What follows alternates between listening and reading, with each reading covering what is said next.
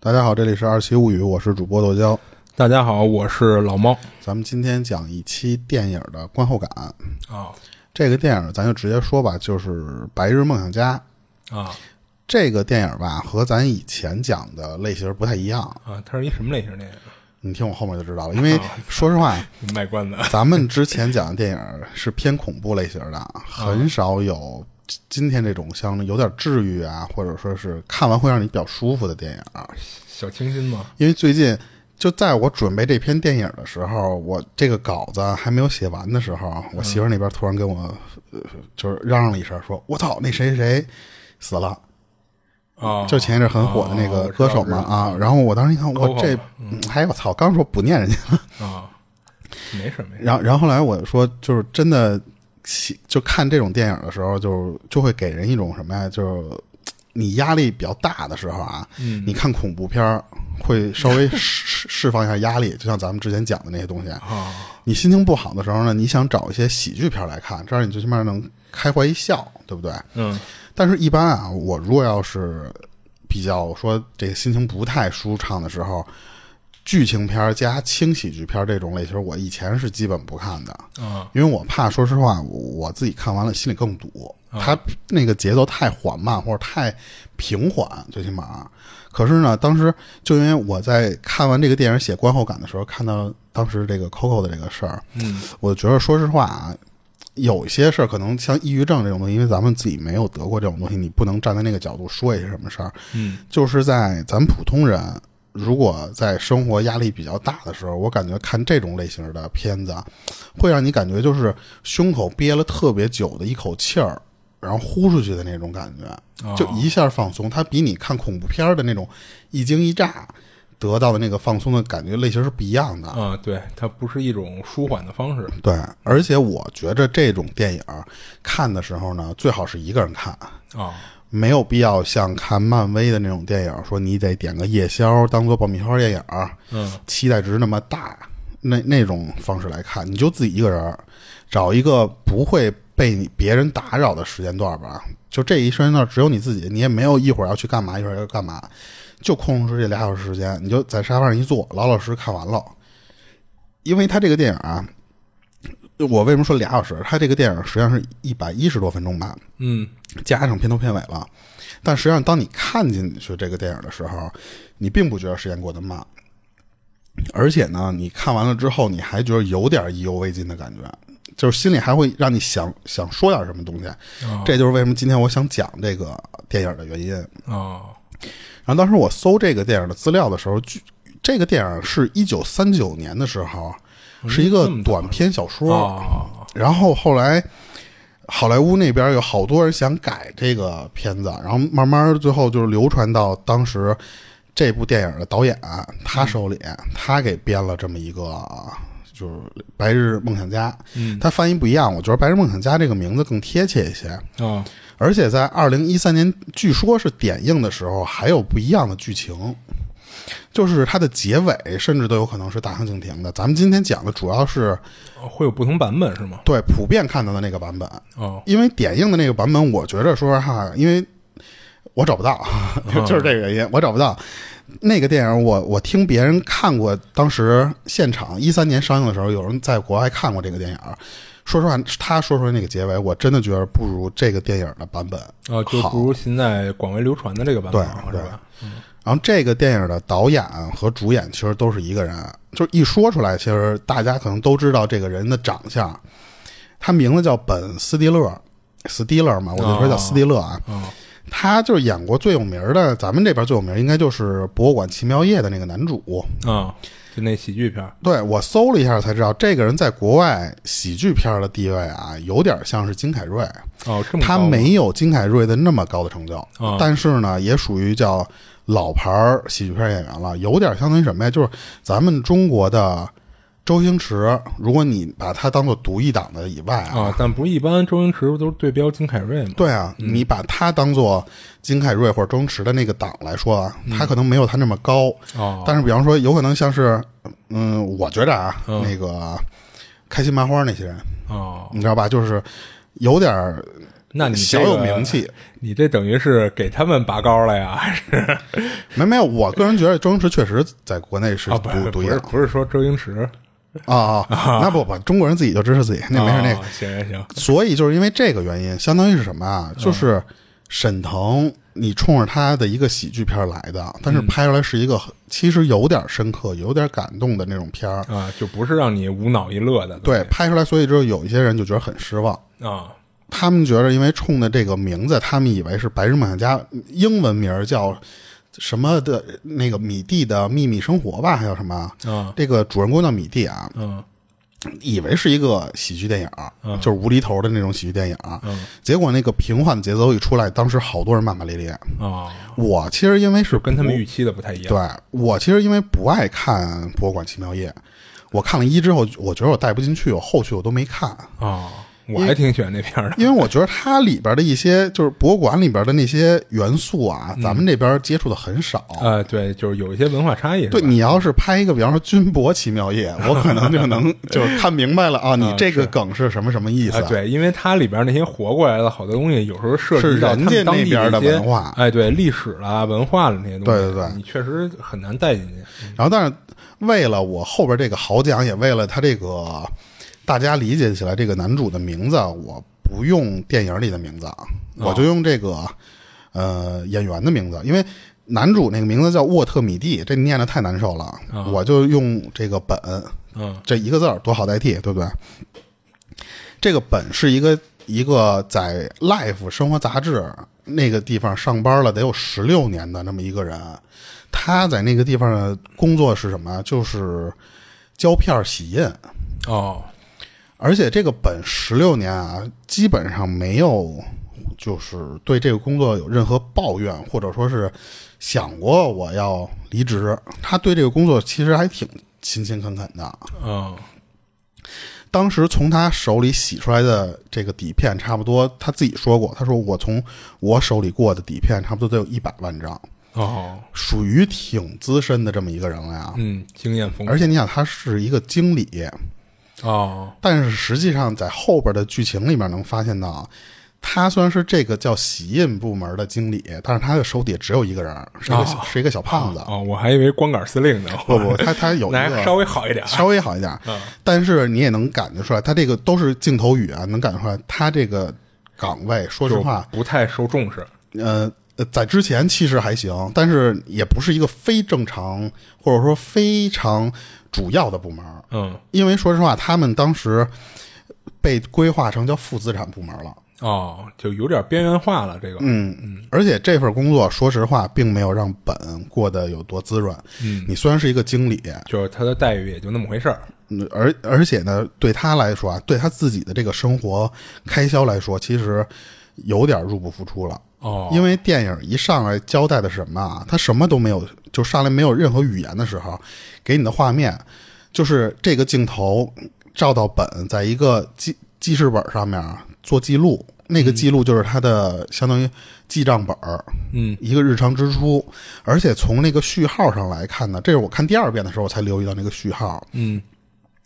这个习惯其实本应该已经保持了很多年了，当时我记得是一千九百多个序号，还是一千七百多个序号。哦，是一就个嗯非常多的这个、这个习惯了。而且你从这个记账本上还可以看到的一个细节是什么？其实这都是好多第一遍的时候我都是忽略掉了，我是第二遍为了写这个观后感的时候我才留意到这些信息。嗯，就是本的那个记事本上啊，除了他自己的花销，他呢家庭关系还有一个妈妈一个妹妹，这就是他的主要的两个亲戚了。嗯，他的很多日常花销其实都是他来负责，然后啊他就帮等于他的一个妈人妈、担起全家的对出钱，或者说出大部分钱吧，嗯都是本来负责。啊，而且呢，最近他那个本儿上面显示的有一笔特别大的花销，就是要给本的妈妈交养老金的这个养老院的定金。哦，而而且其余的那些呢是什么啊？是有点像是这个故事的梗概，你可以看出来，第一项是那个定金，第二项叫钢琴托管费，这个也是一他个妹妹的吗？不是是他妈的，而且这个钢琴在这个地方他提出来就说明后面有用，嗯，还一个是要运到养老院的运费。你看，就是这些，因为你看定金一般，比方说啊是几千块钱，但是像这个托管费或者运费几十块钱来说，其实他都记上了，就说明这些日日常的开销都是他来来做。啊，就是连这些特别细小琐碎的事儿，对，嗯这个钢琴其实刚才我不是说吗？也是一个伏笔，嗯还有一个就是他要给他妹交一笔罚款。这个罚款在电影里没有展开讲啊，哦嗯只是介绍了他妹是一个话剧演员，而且是一个那种三线甚至更低的级别，并不是嗯就很不赚太钱。入流的，嗯对，所我就是所以就没有什么钱嘛，等于说其实他们家里的钱，当时那个这他那个记账本上面有钱是一万，他每个月工资其实不低，嗯但是他把这些支出都弄下来之后吧，其实那一万每个月落不下来多少。啊还一个就是关于自己的支出，就是他们管那个叫网络红娘网站的注册费，咱们就大概就是说那种相亲网站，你注册会员，你得啊花钱，等于他在通过这些网站给自己找另一半儿，对，嗯哦而且呢，本今年四十二岁，也就是说什么，在四十二岁之前，他这十六年只顾着自己工作，他这基本上这这些时间他没有感情经历。嗯而单身的一部分原因是什么呢？啊，是本这个人特别爱做白日梦，哦他这个爱做白日梦就是字面上的爱做白日梦，就是有点不切实际了，这样对，嗯而且呢，也可以说明一点什么，就是本这个人虽然工作十六年，你做白日梦，你找不着女朋友，这不是一个就是必须的关系。还一个原因就是本这个人比较内向，他不太善于和异性交流，哦，所以呢，其实你看他那个我觉岗得这可位能，是一主要原因，对他那个岗位也是那样，他其实面对的更多的是那些胶片，嗯，就是他一些和死物，对他和公司的那些同事啊，说实话关系不太好。嗯他只和他那个手下那个小胖子关系还不错，嗯，所以在他这个年纪四十二岁了，才开始想说，我着急了，我啊得就找，我得相亲一下了，对，这是我的人生大事儿了。嗯所以他注册这个网站吧，他他关键他注册这个网站，他并不是想通过这个网络认识一些陌生人，哦，那那为什么呢？他呢有一就只有注册这网站只有一个目的，他这个网站上面有他自己心仪的这么一个女神，也在那个网站上注册了。那等于他是想碰运气似的，看能不能碰上，安排他们俩去相亲是吗？不不不不，嗯他就是就是自己平时他这个内敛的这个性格，他、嗯他不好意思跟人家搭搭讪，嗯而且这个女神她实际上就是自己的同事，啊所以这个你看就能又看出一点，就是她都是同事，她都不会有什么搭讪的那种机会，她都不敢去，或者她不会说一些嗯或者话。说你管人要个微信啊，平时聊聊天儿什么的，她不会，所以她只能用嗯就等于这种是方式。曲线救国似的玩一弯弯儿啊。对我在那上面跟你搭个搭个话，然后哦熟了之后，我线下可能就自然而然的就有机会了。他的想法其实是这个，然后他这个女神呢，咱们后面叫小谢吧，因为她叫谢丽儿，嗯她这名字都比较拗口。然后这个她这个女神小谢呢，她为什么喜欢人家？人家其实来这公司可能也就才一个多月不到俩月，啊她就一见钟情了。啊他不知道这个女神的具体细节或者具体的个人信息，他是从那个网站上知道的。他知道这个女的啊，她之前离过婚，她自己带一个娃，所以呢，这个本知道自己就就不知道怎么这个搭不上话，我只能用这种方式，我就就那我就跟人家相当于在网上点一个 hello。嗯但是他他他发现啊，每次发那个 hello 那个按钮的时候，点击都失败了。那为什么呀？这个就是后边有有剧情，他哦但是这个时候他还不知道，可是这个时候班本本就发现啊，他说这操这个上班要迟到了，我再在这儿戳这个按钮，我这个上班这个就该扣我工资了嘛，所以他马上每就天早上起起来以后，先干这么一他趟，先记自己的账，啊然后呢，他第二件事想的就是，到那个相亲网站上跟人打声招呼。对对对，啊然后呢那天他就不知道怎么想通了这个事儿了，说操你这。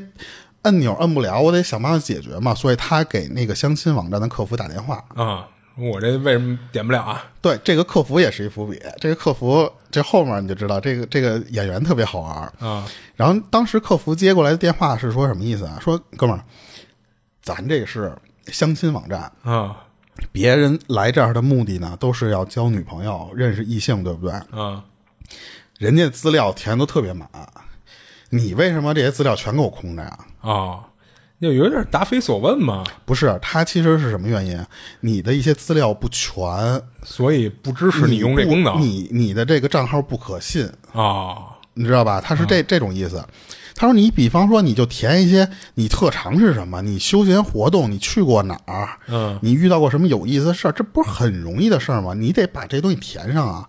你就注册完了之后，把你的那个职位、身高、体重和名字一写，嗯，你连头像你都他妈不上传，我怎么知道你是不是一个真人？啊，其实人家客服拒绝他打招呼的那个理由非常正确，非常很正常，最起码是。啊，我是在第看第二遍的时候，我才发现他当时打开那个网页想点打招呼的时候，那个地方写了一个为什么为什么本恩我说六四十二岁，嗯他主页上有一个，他他除了填自己名儿，底下是他写一四十二，后面基本上信息几乎全空，嗯啊全都不填。对对对，他连头像都是一个默认头像。嗯，然后后来他妹其实也提过一次啊，这些其实都是小细节了。但是本听完这个事儿之后有点无奈，他说我这不是因为我不想填，我是因为我没有值得填的东西。啊，就我就是一个再普通不过的普通人了。对我的我的生活这十六年，说实话我就没经历过什么让我特别印象深刻的事儿，啊就我值得填什么写下来呀的东西嗯对啊，然后他在跟这个客服聊着聊的时候，电影中第一个，其实这不是本的第一次，是电影里边第一个本的白日梦片段出现，哦，就是讲他为什么叫白日梦想家，加上或者说他为什么有白日梦的这个习惯。嗯他会有一个毛病是什么啊？聊着聊着，突然这个脑袋放空，然后完全进入自己的一个想象的画面。啊他当时给这个客服打电话的时候的想象的画面是什么啊？他不是特喜欢那个女神吗？嗯他一直想想找一个机会能跟那个女神邂逅，或者说跟她搭上话。嗯结果他当时脑中幻想的一个画面是什么呀？他突然有点跟那个蜘蛛感应似的，闻到了这个他，因为他在等电车，电车附近有一个楼，他说他说闻见有那种燃烧爆炸的那个味儿了。哦他瞬间就把电话挂了，之后跟超人似的从一个窗户飞进去，嗯然后下一个镜头就是从一楼抱着一小狗出来了，哦然后当时是那个小狗就是女神的，那女神一看、哦啊，你救了我的小狗，怎么怎么着，啊，这不就认识上了？对对对，她以为自己干的这个事儿是现实，实际上她就是就这是她的自己做的白日梦，这也就是告诉你她的白日梦的展现形式是什么样。其实哎，那他知不知道自己在做白日梦啊她其实知道，哦她知道自己做。就是等于我幻想了这么一对下，但是她就不停的有这种，嗯就是她不敢实施行动，但是呢，嗯她老想把这个事儿自己完就满是。永远想的特别多，对，但做的特别少等她缓过这个事儿的时候吧，那个、那个、那那那班地铁已经走了，啊他就操，我操，别聊了，说挂了电话吧，哥们儿，我这得赶紧跑着我去公司了。啊结果等本跑到公司的时候吧，才发现同事都在跟他聊，说他咱公司被人收购了。哦而这个收购带来的一个最最重要的影响是什么呢？会面临大批量的裁员。哈这个期间穿插了一个小伏笔，是他妹妹跑到这个公司给他送了一个生日蛋糕，跟他说什么四十二岁生日快乐。啊有这么一个伏笔，也也就是这块儿介绍了他妹妹是那个十八线的话剧演员，嗯但是本根本就没有心情理会他妹说的一些事儿。啊，对啊，就我这面临到裁员大事儿了，对啊，这过生日这算什么事然儿后这个时候其实。本片其实或者说这个电影儿一直想宣想宣传的一个主题，也是他们这个杂志社的一个 slogan，一个口号，在他进这个电梯的时候给你展现出来了，是一个印在墙上的一一段话，翻译过来的意思，其实也是这个电影的就是意图。当时的那个话是说：“去看看世界，去面对危险，去打破局限，去拉近距离。”这是四个“去”，对不对？嗯其实这就是四段落，这个电影的四个段落。哦就第二个让本比较在意的一点是什么啊？就是这个收购的这个流程对他来说有点不友好，为什么呢？因为这个收购流程的总经理对他的印象不好，哦，所有人就都是觉着、决定谁留谁走的那个人，对对对他他的嗯并不印象好，而且当时他们在互相介绍的时候，那些人跟这个总经理聊的时候，就是说他是那个洗印部门的，他们其实那个那个意思就是说，这是已经被这个总经理规划成叫负资产了。啊收购的第一件事就是减少支出嘛，嗯，他要裁员嘛，你就这要把整负个这资个产部门门儿咔哧掉，对你就很危险。嗯而且他所在这部门，我跟你说嘛，就就恰恰真的是撞上了枪口了。嗯因为这个杂志社打算裁掉一部分人吧，还有一个另外一个目的，就是从线下的杂志那种转为线上。哦，这个这样就会变成什么啊？你的这个胶片洗印部门，说实话，哎就对于一个就不重要线上的杂志来说，嗯就多余了，这都对不是我不重以要。后打算转型全是电子版了。对啊嗯，你就不用你洗了呀，对不对？嗯，我只因为它有一个部门，就类似于叫叫 Photo Photoshop 部门，嗯人那个部门说实话就完美代替了它。嗯，但是这个新来的这个经理吧，并没有马上把一些什么新冠上任三把火这种东西烧到本这边来，啊因为这个杂志一直有一个合作的摄影师是一个大牛，啊他也几乎是这个生活杂志的最大牌的摄影师了。啊！就这么多年来一直和生活杂志对接，而且呢只和本对接。哦，他从来不和生活杂志那些小经理、小头头，哦，我不跟你们聊，我嗯就把这个照片儿底片寄到这个地方，然后你们让本洗出来，就、嗯就走这个然后流拿过来给程我。看，然后钱呢也是特别特别随性，你知道吧？他这个大摄影师满世界去拍照片去，啊，就是可能不不从他们这小杂志社这儿挣多少钱不是，嗯就是这个公司想给他支付报酬的时候，你找不着这个人儿。哦，还一个能跟这个大摄影师对接上的人呢，其实就是他们的那个叫财会部嘛，嗯，就是那样财。务嘛，但是他们那个财务部每次能跟这个大牛摄影师沟通上的什么，他们用什么方式啊？就比方说，这个大摄影师今年在香港，然后明天去上海了，嗯然后呢后天又去新疆了，嗯那我就往这三个地方发三张支票，哪张支票被签收了就好、就完了，那两张不是没被签收吗？就就作废，就就无效。嗯就那样。所以其实财会部门对这哥们儿的下落，或者对这哥们儿的这个只知道长什么样儿，但是说实话，只有本是和他实际对接，而且是这个大牌摄影师最认可的人。嗯所以这个新官上任三把火，他烧不到本。啊而且还有一个原因是什么啊？就这次裁员的同时，他生活这个这个生活杂志，他决定啊，最后一次发一个实体杂志之后，我们不就得改成线上了吗？嗯，我们最后发一个相当于完结版，嗯线下完结版。啊而这个封面呢，杂志社就有一个打算，就是说用这个大牛的摄影作品，啊他寄过来的作品，咱们就拿一张，然后拿它当封面。嗯所以这个本暂时其实还是安全啊，的。还是动不了的嘛，对啊，所以当时你能从电影中感觉到一点什么啊？本虽然是一个干了十六年的一个老员工了吧，嗯但是他自己说实话，对于这个裁员也并不是十拿九稳，嗯因为他这个部门首先就不他还是岌岌可危的嘛，对，所以这个新来的这个经理，他碍于这个最后一刊的这个事儿啊，明面上就看不起他，嗯觉着这个本有点呆头呆脑的，但我暂时先不动你对他找不着什么茬儿能能治你。啊，但是这个电影马上就给出一转折，这也就是我为什么说这个电影两个小时不拖沓的原因，就中间不会浪费多少镜头在他和那个女神的感情戏，有，但是非常短。啊，就是对剧情推进上衔接的还是挺快的。对，嗯，因为这个女主这个感情戏啊，这个剧情其实是穿插在这个主线之间，嗯做推动作用的。啊当时这个本有一个镜头，也是一个这个镜头语言，它都不用旁白描述，就是当时他们那个杂志社其实是一个特别好的一个现代化的大楼里边，你能看就是那种开放式的办公室，可是本的那个办公室呢，实际上就有点跟把那个逃生楼梯打开，找一个小暗房。哦有一犄角旮旯儿给它对你一安打排了开一之后，里边实际上特别大，是一个跟那种老式图书馆是那种那种货架的什么那种，嗯因为也可能是你洗照片这个工作需要，你不能在这么开放的地方。嗯但是其实我觉得更像什么呀？这个本的那个工作实际上就是在那个杂志社里边有点边边角角的点啊，就是边缘化嘛，对。然后在这里边吧，就是在这个我说这个图书馆这个他工作这个地方，他收到了一个礼物，实际上其实就是那个大牛摄影师寄过来的，哦，就是那个最后的一卷胶的胶卷儿嗯底片，还有一个是顺带着给本送了一个礼物。呃，就是他不是老四处去嘛，对就可能当地的一些特产啊。他这个最后一卷有意思的东西，胶卷儿实际上是什么啊？就是这个大能摄影师也知道你们这个杂志社要倒闭了，所以呢，一是表达遗憾，就是把那个那个礼物送给本；嗯二也是为了对本表达一下多年来咱俩合作就是没有出现什么差错，我非常认可你，我作为一个感谢，给他送了这么一个钱包，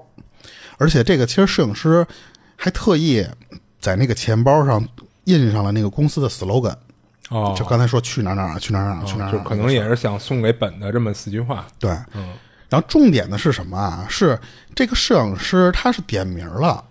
他说嗯我就希望这一大卷胶卷里边的第二十五号底片嗯用作你们最后一期杂志的封面。啊，就是你们别自己挑了，我给你们挑好了，这就里边张儿对我最认可的就是二十五。嗯可是当本和他那个小胖子下手打开这些胶卷儿，发现啊，整版胶胶胶只片有都二在十四个是吧？只有二十五没有，他正好哦二十那个25是地方是空白空的是吗对，啊，他们当时说：“哎呦操，这怎么能丢啊？你想胶卷那个东西是连续的，啊虽然对啊他们会拆版，拆成一面平板的，啊，我知道，我知道，但是你除非是什么呀，在你拆这个胶卷的时候，嗯你给它散在别地儿了，啊对吧？所以，所以他们说怎么能丢呢？找找呗。结果发现找了整个杂志社每一个角落都没有。嗯，他们就那这说要出事儿了呀，对，他说：“操，你这点名。”说实话，这个事儿，那个领导也知道，嗯领导那个那个是后话啊。但是他们这边知道这个丢丢底片是一个非常严重的事儿，是，所以他们就说，咱们先看看这个二十五号底片上下几张胶片，咱找找线索。嗯他想找一什么线索啊？就说通过这个，一般这个拍这几张照片可能之间都有关联性，哦他可能能知道大概这个摄影师在一什么位置，我好去联系他，我就问你是不是忘了记了，或者他们的目的其实是这个。所以当时呢，他们看二十四号的这个底片，他看不出来是一个什么物物体的一个一个就是细节特写，哦，因为它都是底片的那个形式，他当时没有洗出来的，他就看那个底片，他说嘖看不出来是一什么东西。嗯，然后跳过二十五看二十六的时候呢，看的是一个一个戴着戒指的那么一个拇指的特写，哦，而且那个戒指比较有特点，不是一个圆圈戒指。再往下看那个二十七呢，就是一个俯拍的一片海。想从这里边，其实他们就知道说这个这摄影师当时拍摄的那个地方大概在哪儿。他说：“那我就去那个地方找去呗。”可是他们发现这几张照片，说实话，哪张都找不着什么有用的信息。嗯，因为就是他定位不到是哪他拍的太笼统了。嗯然后与此同时呢，这个时间段穿插了一个关于他妈妈那边的剧情，就是咱们开头的时候不一直说钢琴吗？嗯，这个时候第一次提到了，就是他妈要往养老院去搬钢琴，哦，然后呢，这个钢琴太大，他搬不进去。他从外面那个窗户用那个吊吊着那个老吊车，他放不进去。然后这个地方是一个伏笔，咱后面一个一个揭开啊，这就是一个小小彩蛋，或者说是一个小伏笔吧。而他妹妹这时候又给他送了一个关键性的道具，是一个什么？是给他的生日礼物。这个生日礼物呢，是一个就是穿着一个三角裤的一个金发男的玩具，这个玩具可以拉拉伸。穿着三角裤的金发男，嗯，嗯我知道你是不是想说川建国，但那个长相有点像川川建国，而且那个那个可能是在那他们美国那边比较火的这么一个玩具啊。哦，这个玩具非常关键，一是什么？是这个他们小时候这个本就有这么一玩具，嗯二是后面会发发出发挥一个重要的作用。哦，然后这里也简单介绍了一下本这个人的背景儿，就是为什么咱们刚才说本有妈妈有妹妹，但是他没有爸，嗯就因为本的爸爸在他特别小的时候去世了。嗯原来的这个本吧，并不这么爱做白日梦。他为什么能做白日梦？其实也是因为，说实话，跟他爸的去世有关系。他小时候在他爸还还活着的时候啊，这个本并不老实，并不是像现在这么木讷，就是也调皮捣蛋的也不内向。他虽然不一定调皮啊，但是你看他那个发型儿，莫西干，哦，他玩的是什么也呀？也挺离经叛道的啊对他，他玩的是滑板，哦而且呢，这个莫西干是他爸给他踢的，，嗯就说明他爸一是很支持他这个滑板，就二是他爸这人可能就不太正经，就是或者说很支持、很喜欢本的这些选择，最起码你不是干坏事儿。嗯而且他有一个他爸送的记事本儿，那个记事本儿是什么呀？是他爸那时候打算说那个去欧洲玩儿一个类似于跟游记似的呃，，对对对，他他那个地图第一不是本儿的第一面是一个欧洲地图，嗯你可以记录你去的那什么什么地方。可是呢，送完那个之后没多久，他爸就去世了。哦，然后，然后本一下就成熟下来了，因为他要从那个时候开始挣钱这养家里唯一的男人了嘛，所以这也就解释了为什么本一直有一个记账的习惯，嗯就是因为从他爸在他留墨西哥玩滑板的那个年代就不在了，他就已经开始要做兼职挣钱，所以他从那个时候就开始记录每一笔支出。所以我刚才我为什么跟说每个月挣一万多美金的时候，但是他要拿出来一部分或者说大多数的钱给家里做开销，嗯，因为他妈没有钱，他妹一直是一个十十八线的小呃就就小挣不话了剧什演么员钱，，对对对。所以当时全是他来支撑着。而那个记事本儿也因为本要提前进入社会，等于就没有欧洲行的这个呃，就是一个空白的，对，就放一着嗯直就空白，就没有没有实行。这又解释了为什么本在填写相亲网站的时候说我没有什么特别经历。嗯，这其实都是当时你看第一遍的时候没有看出来，就看第二遍的时候才哦，他呀，这电影什么都不说，但是你再嗯就仔是细好看多的时候，小细节嘛，对对对，你全都明白了为什么本填不上那个相亲资料的信息，嗯，因为他首先他得一直打工挣钱，他就嗯就没有这么多多余的年，钱他的经历就是各种打工，各种挣钱，对各种养家。而同样还有一个小细节是什么啊？本的妈妈一直有一习惯，就是留着家里人的一些回忆。啊，她应该也知道这么多年啊，就是这个本为家里付出了多少，所以呢，其实他妈对本应该是有点感激或者说有点内疚吧，啊、对，然就后是这个么小就让你承担了这么大负担。对这个习惯就是。本本的妈妈帮着家里留一些以前的回忆，这个事儿也是一个小伏笔，后面又会回收。啊，而与此同时呢，本的那个下属小胖子啊，突然给他打电话，因为他刚才不是还跟他妈那儿弄钢琴那个事儿呢吗？嗯突然接到电话说，我有点线索了，你赶紧来。哦，等他跑回公司的时候呢，他他他那个下属跟他说说，你看这个二十七号底片，他不是刚才我说嘛，是俯拍的一个海。对，他说这个，你看这张照片右上角是有一行字母的，啊，他在底片的时候看不出来，等你洗出来的时候，能看到是一行不知道是什么怎么发音的字母。他他们就一琢磨说，这应该是一个船的名字反射在海上了。哦，然后当时他说这这个线索太重要了，他就想通过这个船的名字搜一下啊，就当时他在么？什么地方哎对嗯拍下的这张照片嘛。然后本就通过那个女神小谢，他们那个会计部门不跟你说他老寄各种钱到什么什么地方吗？他就说你常寄的那几个地点啊，他那个他那女神是财务部门的也是财务部门的，啊当然不是主要他来负责给人寄钱，因为他刚来一个多月嘛。啊他说你常用的那几个地点，哪个有可能会有这个船或者是什么？因为你可能单搜这个船，你搜不到什么信息。嗯结果后来他们就就想，一个是在他们国家里边，还一个在格陵兰岛。啊但是他们后来想了想，怎么也不可能是他妈自己国家。啊！他们觉得为从什么各种方式来说啊，那个格陵兰岛更像，啊因为他们自己国家这边好像这艘船不是英文拼写，我记得是。啊然后当时他就说说那个，那很有可能他当时拍这个照片的时候就在格陵兰岛，他们这是第一次，就是有点线索。可是这个与此同时啊，那个新来的经理可一直没放过他。他虽然不刁难他了，但是他一直想要那个二十五号底片，嗯，因为他就说那意思，你赶紧把这玩意儿交出来。说实话，我这时候是开了你，哎对，就是干好你最后站好一班岗、啊，你就完了，你就走就行了。但是他这边不是没有嘛，他就一直拖，嗯所以其实他那个经理和他之间也有过一些白日梦的片段，就他在电梯里幻想着他揍了那个白日梦的那个经理，嗯所以其实他这中间会穿插一些这些东西。所以当时本就在电影里面做出，或者是他的这个人生里面啊做出了第一次他他的冲动行为，嗯，就是我要出去我得去还要格陵走出兰去岛。啊去找那个摄影师去，他原来他连美国几乎都不怎么出，你想想，嗯从那个地方开始呢，这个电影就开始变得巨好看。这个电影真的就是取景儿，然后配乐，还有加上那个画面比例，一下就起来了，就各种就是你一下就觉得这个电影的层次上了一个档次，看着特别舒服了。嗯因为它那个格陵兰岛确实景儿也非常好，可是这个本自从坐上飞机到格陵兰岛之后吧，才发现这他妈岛上没有什么人，啊这个岛太荒了，就你不知道怎么去找这个人去了。好在他当时在碰到一个酒吧里边，他去询问说：“你们有没有人知道这个摄影师？这摄影师很有名啊，说你们知道这摄影师下落。”就这么巧碰到了一个在酒吧里喝酒喝高了这么一个人啊，还是一喝高了 的啊，他还跟这个本打了一架，就不不打不不不成交嘛那种。嗯然后结果就发现这个人儿实际上他原来带过大摄影师飞过一段距离，飞哎过一，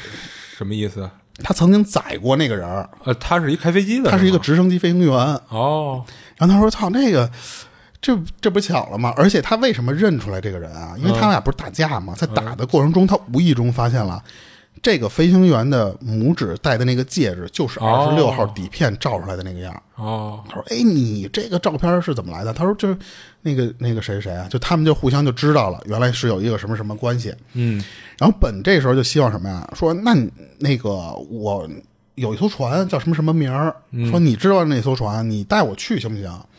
结果那个飞行员就喝的巨嗨，他们当时在那个酒吧里喝都是那种叫靴子啤酒，嗯，哦就是跟人靴子一样大那我的知道那我知个 道那个玩意儿啊。那个飞行员咣咣喝完了，说走。那个本不敢去了，本说：“操，你啊你这酒醉驾驾呀嗯啊，你这怎么行 啊？”然后当时那个那个飞机员飞行员就说：“说反正我啊，要现在就开飞机去给那艘船送零件儿去。啊，就你跟我去不去吧？但是呢，现在你看外面那天儿，啊就马上要暴风雨了，啊说那个你要不去我就走了。啊，就就这天我也硬飞对，啊而且他说我为什么喝这么高，就是我我我怕呀，我他妈我给我自己壮壮胆儿。啊所以当时本说实话是怂了，啊！是这这搁谁他觉都得得我操怂大哥，你这你喝成这样，而且长得说实话有点邋里邋遢的那种。关键是人家又跟你说了，现在暴风雨，对吧？嗯，你本身这这这天儿开着就危险，你还是一醉驾，结果本在这个时候又第二次突破自我了，啊他又开始做一个白日梦，是那个女神一边弹在那个酒吧里弹着吉他，对他鼓励啊，那个其实就是一个穿插小剧情。嗯反正最后他就是就是得到了勇气在飞机马上就要离开地面的那瞬间的时候，他跳上去了。啊然后当找到那艘船的时候，那个本还特天真问说：“哎，他这不是那艘船吗？我怎么下去啊？”嗯可是那艘船没有停机坪， 特别特别小的一个停机坪。嗯然后那飞行员就跟他说：“说你跳就行了。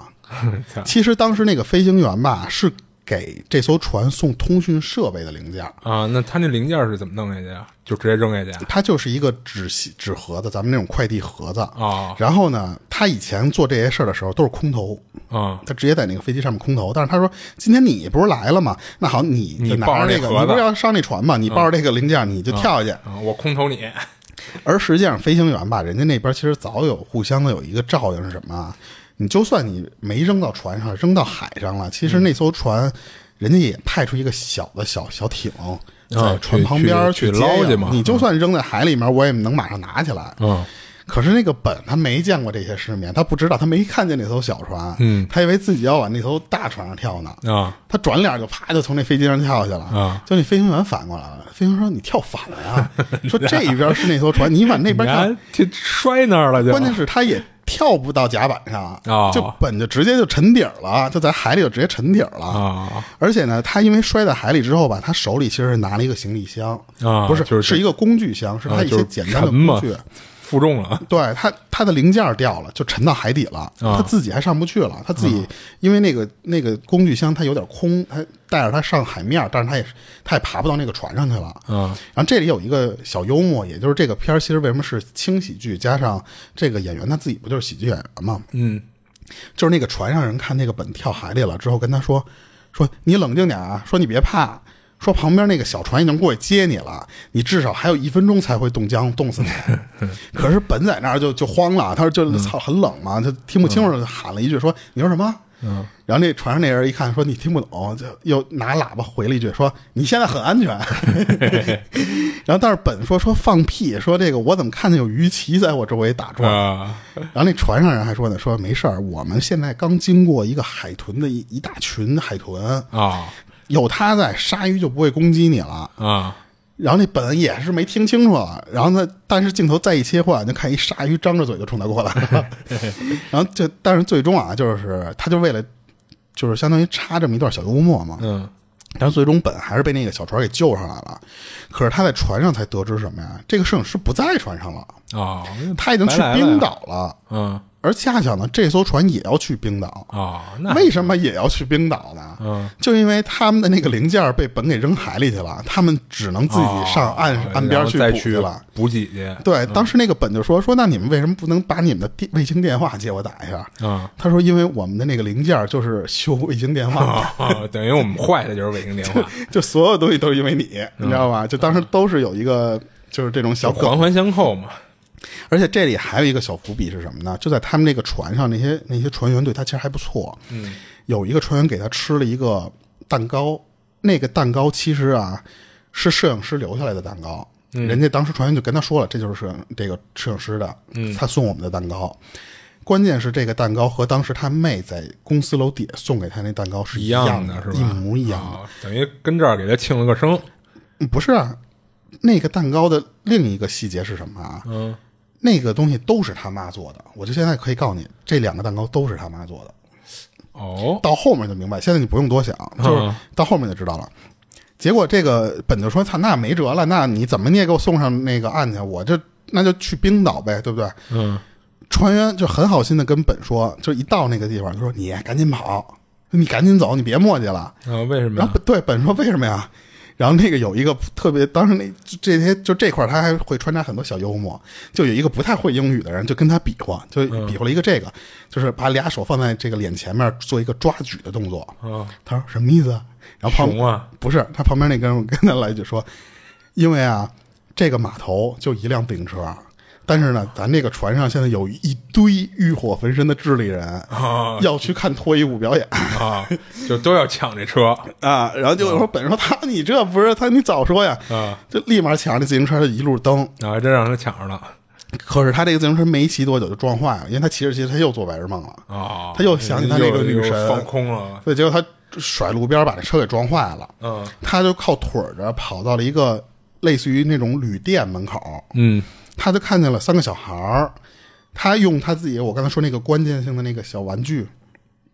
那个想穿建国的那个、那个那个玩具，穿一内裤跟那个三个小孩儿换了一个滑板。哦，这就是我刚才说的一个重要物品的一个伏笔回收。嗯他用这个东西换了一滑板，啊然后就到了这部片儿一个比较燃的地方，也是这部片儿当时我看在网上宣传最多的一个镜头，就是他拿着这个滑板从。这个路边上往往他要下一个，他不是要骑车去一个镇上，其实是，嗯他去看那个镇的时候，他发现其实那是一路的下坡，哦，那不是正好吗？对啊，所以他当时为什么要跟人家换滑板？而且他其实还有一个原因，但是后面就可以知道了啊。嗯然后他当时呢，他从山上不是看见那这这不是都山下嘛，所以他嗯当时是把他的领带解下来绑手上，然后在手就绑手心儿这个地方，然后这个领带和手心儿中间塞一块石头，嗯当滑板的那个护具，嗯然后他就一路滑着就去那个村子了。哦当时那个配乐和那个景色搭配一块儿巨好看，而且就是我真的说实话，第一次看到这个这个画面的时候，真的眼泪都快出来了，巨好看，加上那个那个那个状态。然后结果到了那个村子之后，那本发现说这村子怎么一个人都没有啊？哈然后结果这时候吧，在他跟人换滑板的那个地方，其实有一个好心人，当时在在那个旅店后面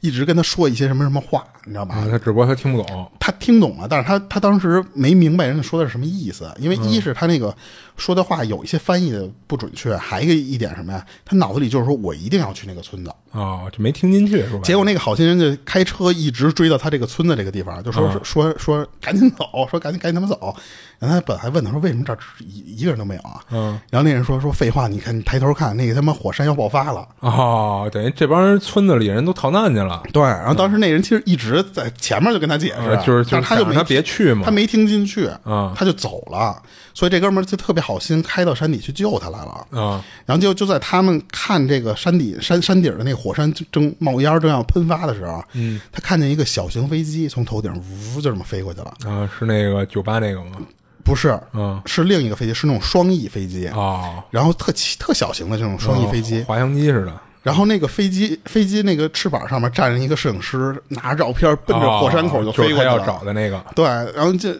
关键是什么呀？那个司机不让他去了，因为他也知道他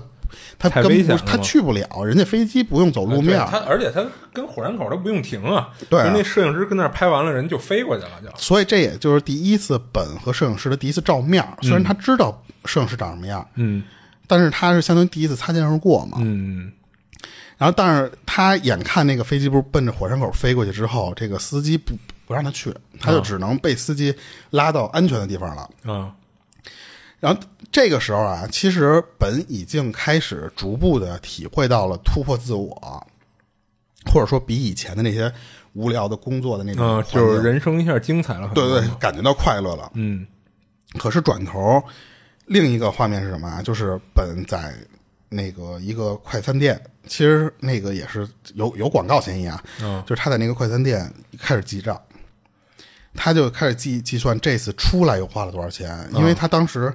计那个，我不是说一万多块钱嘛，其实刨去这些什么最最最高的那两千四是他妈那定金，嗯，其实还有点钱，但是他这次出来之后，几乎是把他的所有钱就快花没了已经。哦，而这次他又没找到这摄影师，等于说那他就不知道底片去哪儿了。嗯，他就当时就知道自己马上就回去就会被开，肯嗯定被开无疑了。而且呢，被开之后，他首先他面临的一点就是就是没破有产，收入了嘛。对，因为他们国外不是不存钱嘛，就是有多少钱我花多少钱了，所以他当时就很绝望。可是没办法的一点是什么，就是你既然找不着，那我就只能回去了，对不对？他当时就先就直接坐飞机就回到美国去了。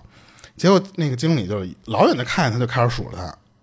然后加上什么呀，就是开始威胁他，就说你不行你就滚蛋，你就开除你，我就不要你了，对不对？我封面我再想办法。然后本这时候就觉得说，首先我的工作没戏了，对不对？但是他有一第二个想法是什么呀？好在我不是还有我那个女神吗？我去试试，能不能跟我的女神有进一步发展？哦，就跟人表白去。他拿着当时他滑的那个滑板去送给他的女神的儿子了。哦，因为之前他其实见过这个儿子一次，他他发现那个儿子也喜欢滑板，哦，可是呢，他一敲开女神的那个屋门的时候，发现里边是一男人开的门，对， 而且呢，太他妈狗血他他跟这个人说说，我想找一下那个女神，嗯， 那个男的转脸来就说哈 尼，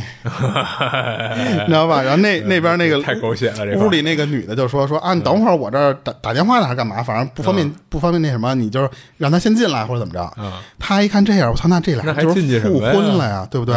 所以他说我就不进去了，我就当时他就把那个滑板立在门口，写了一个就是 for 嗯给谁谁对嗯不对？给给给你给你儿子那种东西，所以他没见到女神，他走了，他特失落。嗯，而回到家的本吧，觉得什么都完蛋了。啊，对，就是双重打击。事业没了，然后爱情也没了。嗯他又碰见一到家里有什么呀？他没有伸手跟他要钱，哦，因为那个钢琴不是刚才不是说嘛，那个钢琴没搬进去，搬回来的时候，人家那些工人什么的，嗯，我还得收钱啊。人家对后续的还有一些尾尾尾款没没结，反正是。嗯。然后当时他就把那钱包，就是那个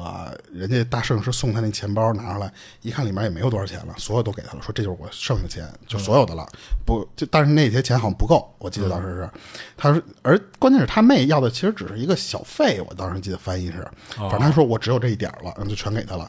他当时特别失落，然后那然后看见那个钱包，又想起当时这个工作丢这个事儿，啪甩手就把那个钱包扔了，嗯，就扔他那垃圾桶了。然后，但是他在家里就待着无意中的时候，他发现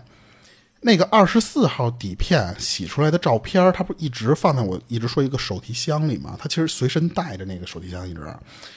他就无意中看那个二十四号底片洗出来那张照片的时候啊，他发现怎么和这个钢琴有一处的破损完全吻合。哦，这就是为什么前面一直有钢琴、钢琴、钢琴那个事儿。嗯，就是这个地方他回收了二十四号底片拍的，其实就是他们家的钢琴的其中一个破损的一个小缺口。嗯，这个时候本才知道，他一问他妈，他妈就说说啊，是那个谁谁谁吧？他说、啊，一个礼拜之前来咱家了。嗯，然后他说：“那你怎么不跟我说呀？”他说：“这，他妈说，我跟你说了啊。”他说：“只是我跟你说的时候，你又犯病了，哦，你又那儿白日梦呢，你可能没听见。嗯，等于说这块儿也能知道，他这个白日梦家里人都知道，但是也并不拿这个事儿当一个不能不能治疗、不能活的疾病，就都习惯了。其实，这也就就解释了为什么我刚才说他在船上吃的那个蛋糕和他当时过生日时候他妹妹拿给来的那蛋糕是一样的，嗯，就都是他妈做的。他妈做了两个，一个给他妹，让他去给你哥送去，还一个是这摄影师来他们家的时候，然后他送给摄影师他妈给那摄影师了一个，那摄影师特别喜欢，带走了。到那个船上的时候，他把那个其中一角留给那个船员了，哦，还不是整个哈。他没有没有给整个。然后这个时候呢，那个女神小谢那打电话了，说她说她知道那摄影师在什么地方了。哦，然后呢，他其实这个地方我忽略了一些小细节，啊，其实不重要，我就告诉你是什么，他在喜马拉雅山呢。哦，因为他当时电影里说的是在阿富汗境内，但是实际上最后他是去呃相当于喜马拉雅山的那一面，啊那从可能那边是过因去的啊为中国我记得好像有接壤嘛，然后他他在那边，然后本当时就觉得什么呀，就是。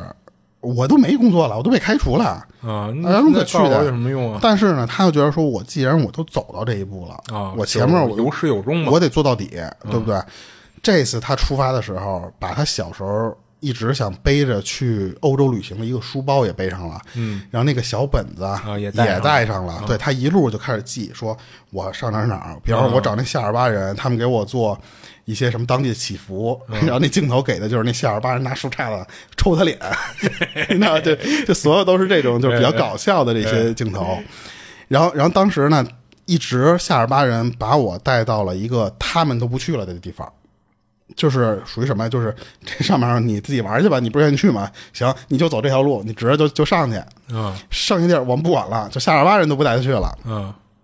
他自己呢就继续往上走，就这个路上那个相亲的那个客服就还给他打电话呢，就就巨屌，把那儿还有点信信号，啊！就你怎么还不完善你信息啊？对，然后就跟他说说填填写资料什么嘛，嗯这这个地方又是一个伏笔。其实他这中间他一直跟那个客服有过经历，就是他在冰岛的时候就跟他说，他说我刚从一个火山那个什么喷发的地方跑了，啊， 那哥们儿不信，你知道吧？然后这个地方就又一小小伏笔，就是又给他打电话，嗯然后结果呢，那个那个本就说说那次你把我号注销了吧，嗯因为当时之前在冰岛还是在哪儿的时候，那客服跟他说你的那个女神前一阵儿把网站注销了。啊，然后他说：“你也给我的注销了吧？一是说实话，他那个女神，他知道啊已经、他本身跟那儿注册的目的就是冲着那女神去的对啊，而且他现在知道复婚了。还有一个原因是什么呀？他交不起那个会员费了。啊他他他说你们那一年五百块钱我现在都交不起了，说你给我注销了吧。嗯然后结果就在聊这个，无意中就是那个本发现他挡人家摄影师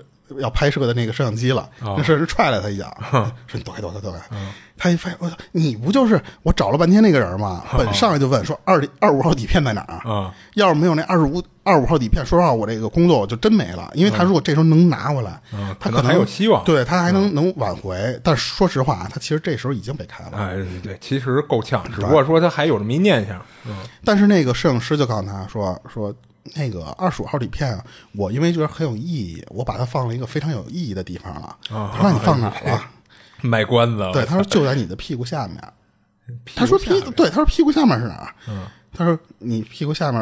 是不是有钱包？啊因为一般人把钱包放在屁兜里，啊屁兜嘛啊对对对。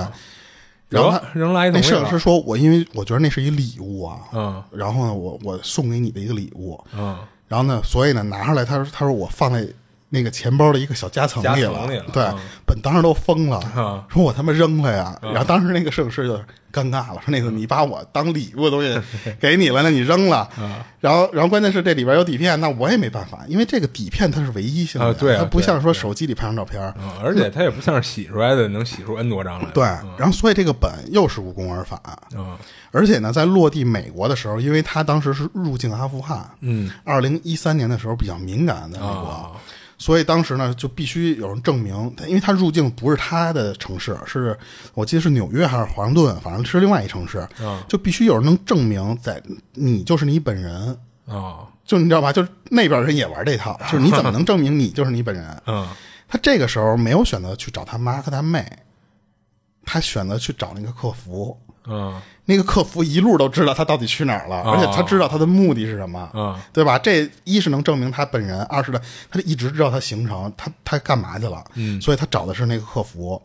然后，因为当时他那个我不说吗？有可能是那个客服，他那个城市可能正好也在那儿，这我不确定。嗯然后这个时候，我刚才说的一个伏笔回收，就是那个客服是谁谁演的？是《神盾局特工》里面有一个特别屌的一个小特工，小胖子，他有一堆孪生兄弟。啊，我知道那个那个哥们儿在美国也老演一些喜剧片什么的，嗯但是我印象最深的是他演《神盾局特工》里边的那个、嗯那个人。那镜头门一开，啪，是那小胖子穿一个跟那夏威夷衣服似的，就等着这个本。而这时候，这客服也终于信了，说：“我操，孙子，你一路上跟我说你躲躲躲火山，嗯你差点掉掉掉鲨鱼嘴里什么，你原来都是真的。”嗯然后，但是本说那次这些其实说都不重要了，嗯就是我现在什么都没有了，所以当时本就当然也感谢了这客服一遍啊。最后那个客服就是也是把他的那个账号肯定关了，嗯本就只能就就回到家，因为他真的没钱了。他们家里唯一还能继续生活的方式是什么？是他要把那个钢琴卖了。嗯，就是变卖家产呗，说对白了，但是他妈把卖完钢琴的那个钱给了本之后呢，又给了一钱包给他，嗯，就是他当时就是他的扔的钱那包。个啊对，他因为妈他给妈捡就回来说了说是吧这么多钱，然后呢，最后又给钱包拿，就原话，就嗯类似于这种原话。本一看，我操，这这这人不就是这是峰回路转嘛。啊！而且这又是一个伏笔，回收是什么？就是当时他妈一直老爱留着他孩子的东西。啊，这就是为什么他妈会捡这么一个，就是从小等于其实他妈就就哎有对收藏他的可这种习惯。能从小扔的一些东西，他妈全都给给拿回来对了。他妈嗯其实一直都保留，嗯他拿着那个底片，因为那个底片不能见光，嗯他是实际上是在一个纸封里面的，嗯拿那个底片就跑到公司去了，嗯，然后那个公司经理见着他还嘲讽他，就就就各种，你已经被解雇了呀。但是他甩了，他反甩了一下那那个经理，嗯就类似于说什么，你知道不知道咱们杂志社的 slogan 是什么？嗯然后这块儿又又有一个也算是植入，嗯，那经理说，I'm love it，就是那个麦当劳的那个人，他说放屁，这是麦当劳的， 你知道吧？就是然后然后他说我们的是什么什么什么，就说一堆，他然后然后最后他拿那个照片说这就是二十五号底片，嗯，啪的甩给那经理了。然后过几天呢，他但是啊，说实话，他还是被解雇了。嗯是所以过几天呢，本和女神在回公司领那个遣散费的时候又碰上了。嗯然后本这几天就彻底想开了，因为他要开始找新的工作啊。但是呢，他并不绝望的一点是什么呀？他发现他可以把自己的经历填得非常丰满。啊嗯他的整个简历填了好多我去过哪儿，我去过哪儿。他觉得说实话就是不亏，最起码。然后他这时候他也关了那个详情网站了啊，因为他当时可能这几天因为这些经历，他也不开始做白日梦了。他可能就这个人的所有的东西都看开了，都经历了，他就很正常了。嗯，然后在碰到这个女神的时候，说实话，他也没有再像以前似的不敢去跟人聊天了。啊因为他也知道就没看开了嘛嗯对，说上也没机会了。而且他说啊，他经历这么多事儿之后，他不想再这么窝囊了，所以就跟那个女神去聊天儿。嗯在从公司路上出来的时候，然后他们就说说啊、那个女神说最近这个不是发了《生活》杂志的那个最后一一版那个实体线下版那个杂志嘛，发布了啊，说咱们去看看去吧。结果那个封面就是印的那个二十五号底片，嗯，而这个地方就是当时我看有有豆瓣里边评论说，这个画面一出来就把整个人击穿了的一个画面，嗯就是本坐在他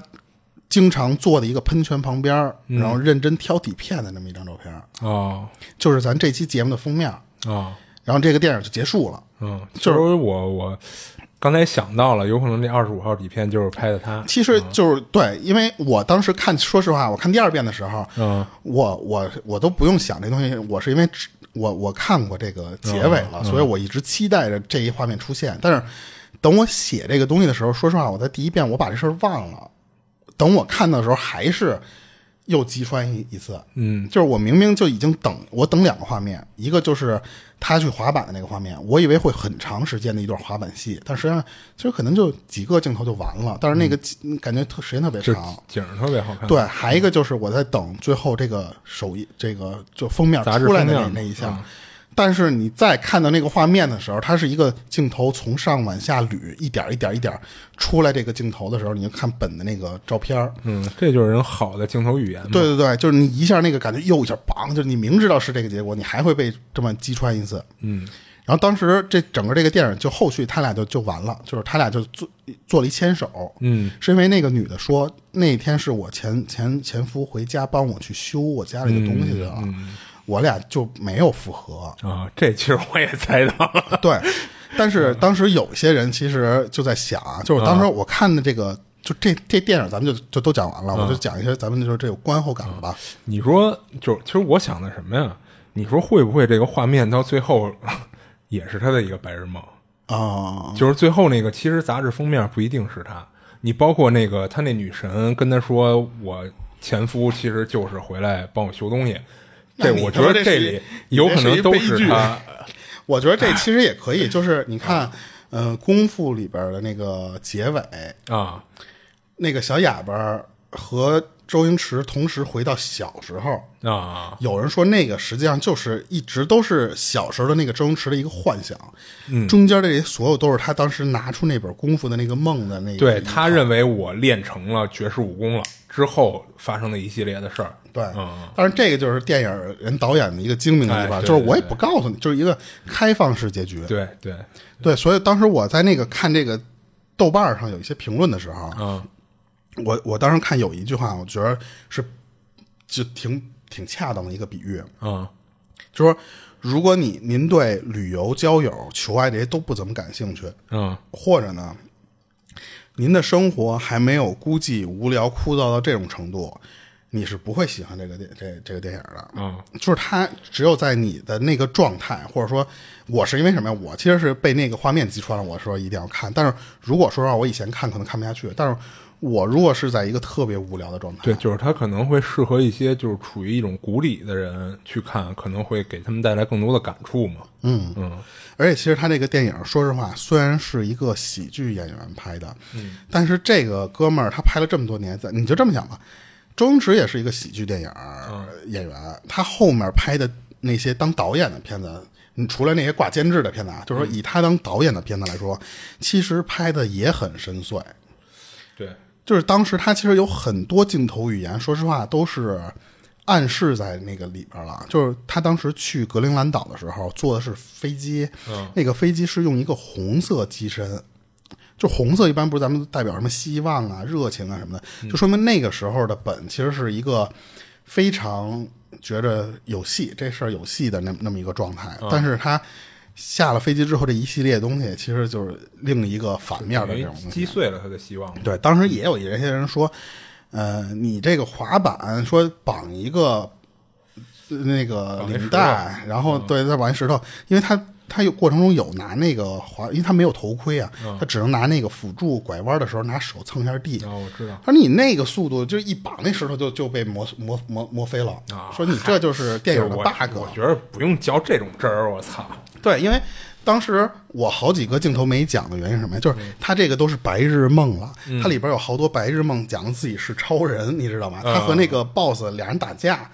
跟漫威的那个拍法一样，然后从电梯里飞到嗯就一下就墙科外幻面了嗯吗对对对，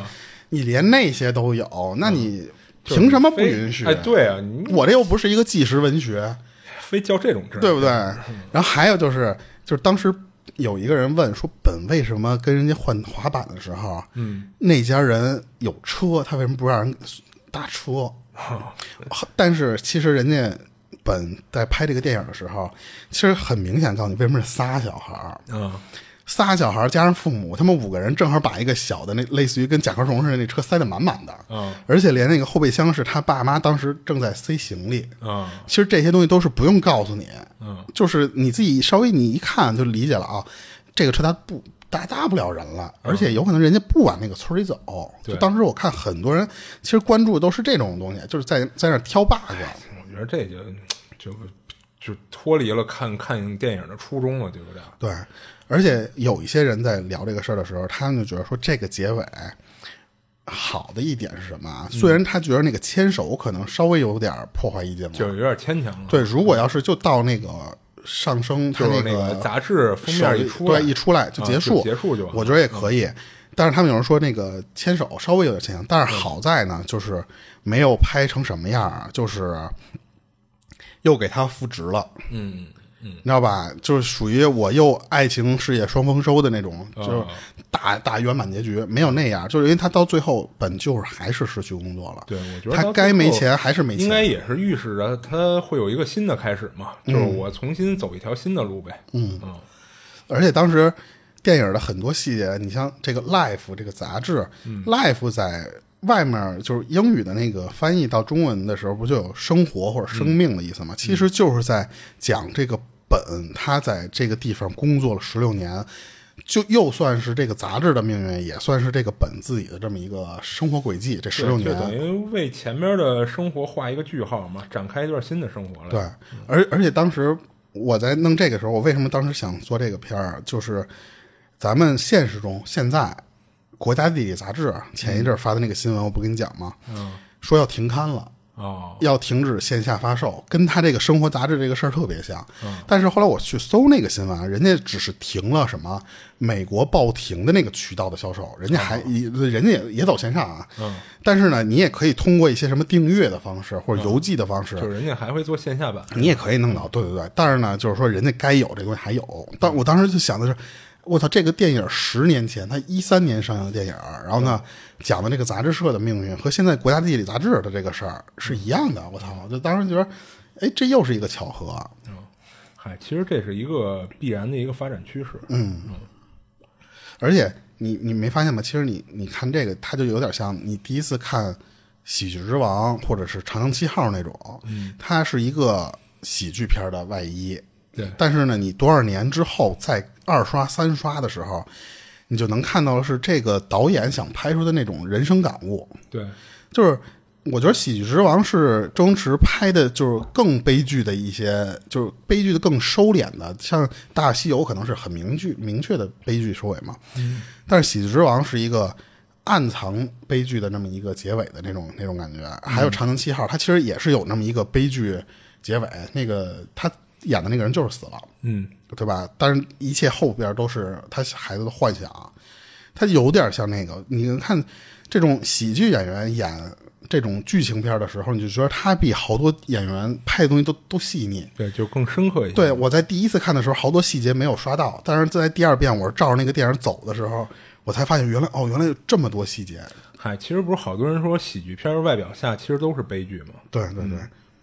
而且他这个电影其实是有点像是对，表面上是对杂志人员的那种工作的那种勤勤恳恳的致敬，嗯嗯但是其实就我看有一个评论就是说，其实更像是什么呀？就是每一个看这部电影儿，而且呢又是属于那种最起码是平凡的、又认真对待工作或者生活的那种人的致敬。嗯，它并不一定说是本就代表本，或者说那个米蒂他自己代表的是这一个人，其实对的是更多人的这么一个致敬。就是我当时一一看这个片儿，我就说我操，我说这片儿又他妈升华了，因为当时豆瓣儿其实给这个片儿的评分还挺高的。嗯啊是八点八点四、八点六、八点六，可能是。啊，我觉得这个片儿确实值得给一个高分儿。当时在他碰到摄影师的时候，其实摄影师说了一些对话，我没有讲出来啊，就是在咱们最后聊的时候，就是那个摄影师当时为什么踹他一脚啊？他当时在拍雪豹，但是呢，那个本和摄影师都看到雪豹入镜的时候，那个那个摄影师反而没有摁快门儿，嗯，然后呢，那个本就问他说：“你这这么精彩的镜头，你为什么不拍下来？你都跑到这山顶上，你拍它来了？”啊然后那个摄影师就跟他说：“说有时候我碰到好看的或者我感动的东西，我并不一定要摁下快门儿，嗯我享受是那一刻，就是我看到的那个画面，拍不拍它已经不重要了。就是我操，这妈这摄影师又升华 了。就所以当时摄影师是看到雪豹入境之后，摄影师是不没有看那个摄像机的，嗯是直接用肉眼去看那个雪豹，而是让本自己说：“你看，你看那个。”嗯，他们就特别小心翼翼，就就他们觉得这种东西有时候不一定非要拍下来让你们知道，就是我就感动到我就可以了。嗯而且当时我觉得这个本更牛逼的一点，就是这本斯蒂勒这人本本人他有一个魅力点，就是什么呀？就这哥们儿他是一个那种就是虹膜是那个蓝绿色的，哦，就叫什么呀？那个就跟波斯猫似的那种。哦不不不是不是不是不是海盗眼儿，就是他那个颜色是那种翠绿，有点泛蓝，有点翠绿的那个颜色。哦在冰岛，在喜马拉雅山上，当他看那个景儿的时候，那个眼睛巨纯粹，哦哦就是你就那个眼神儿一下就又给人击穿的那种感觉。当时我就觉得这个电影整个它真的是拍的非常值得一看。我是因为什么呀？我是一直期待着这个梁老师什么时候能拍到我要看的那个画面。我说实话，前面我有点着急，嗯，但是等你看完之后，说实话，你再看第二遍的时候，你就觉得这个电影嘖真的舒服。它俩小时没有浪费多少，就是它中间有一些它和女神的感情戏，但是说实话，那些都是穿插的走。啊，当时我记得还有一个，那个是日本的一个片儿，就是那个小田切让他演过一个叫《边州记》。嗯，日本会擅长拍这种片儿，是比他还平平淡。啊，对对，就是一直就没有一个高潮。然后呢，但是到结尾你一下就感觉就就恨不得能哭出来似的那那种那种感觉，就是没想到是嗯这个喜剧演员本斯蒂勒，他也就是外国人讲究爆米花电影那种时候，也能拍出一些这种不错的电影。嗯所以当时我可能也是因为这个，就是负能量，说实话，最近看的太多了，就这个又死了，那个又怎么怎么着，最近又温度高什么的。你看完这个电影，你一个人，我是一个人看完的，在这空调房里，你就说我真他妈舒服，就是整个人都清醒了一样，就跟被雨淋过似的那种。嗯，就当时我我是真挺推荐大家找找这个电影，在网上有高清版，就是在那个景色如果是高清显示的时候，是真的啊哎非常好看的。嗯，然后后来我这个其实就都讲完了，但是我想找我找了一个特别酸的那么一个呃文案，我后来我找那出处，后来我找了一个原版出处和一个后来改编版的出处，我说拿这个当一个结尾，就特别酸啊，这后来我都觉得牙碜。说，当你在写 PPT 的时候，阿拉斯加的鳕鱼正在跃出水面；你研究报表的时候，白马雪山的金丝猴刚好爬上树尖；你爬进地铁的时候，西藏的山峦一直盘旋云端；你在会议中吵架的时候，尼泊尔的背包客一起端起酒杯，正在火堆边，就是。就是特别像这个电影的那个意境，嗯，就是你你想那边的人正在面临裁员，而且那个女神最后也是被裁员了，但是在这些特别平凡的时候，世界的另一端有些人正在真正的享受那个生活。就发生着一些精彩的事情。对对对，然后当时改编版的那个在后面，就是前面也改了，但是后面一句话就是：“但是少年你别急，在你为自己未来踏踏实实努力的时候，那些你感觉从来不会看到的景色，那些你觉得终身不会遇到的人，正一步步向你走来。”就特别像这个电影的结束，嗯，对，然后这个其实就就就讲完了，就是，但是我就说这个文案太他妈酸了，这是一个特别早的一个文案，你知道吗？啊我我无意中搜到的，这是二零一零年吧，还是二零一一年啊？我看到这个文案，在这个电影之前还是，哦，嗯，然后这个电影真的很推荐大家看一下，嗯就看完非常舒服那种。然后今天那个我差不多就都讲完了，行嗯，那就到这儿，行，嗯，这里是二七物语，我是主播豆浆，我是老猫，我们下期见。下期见。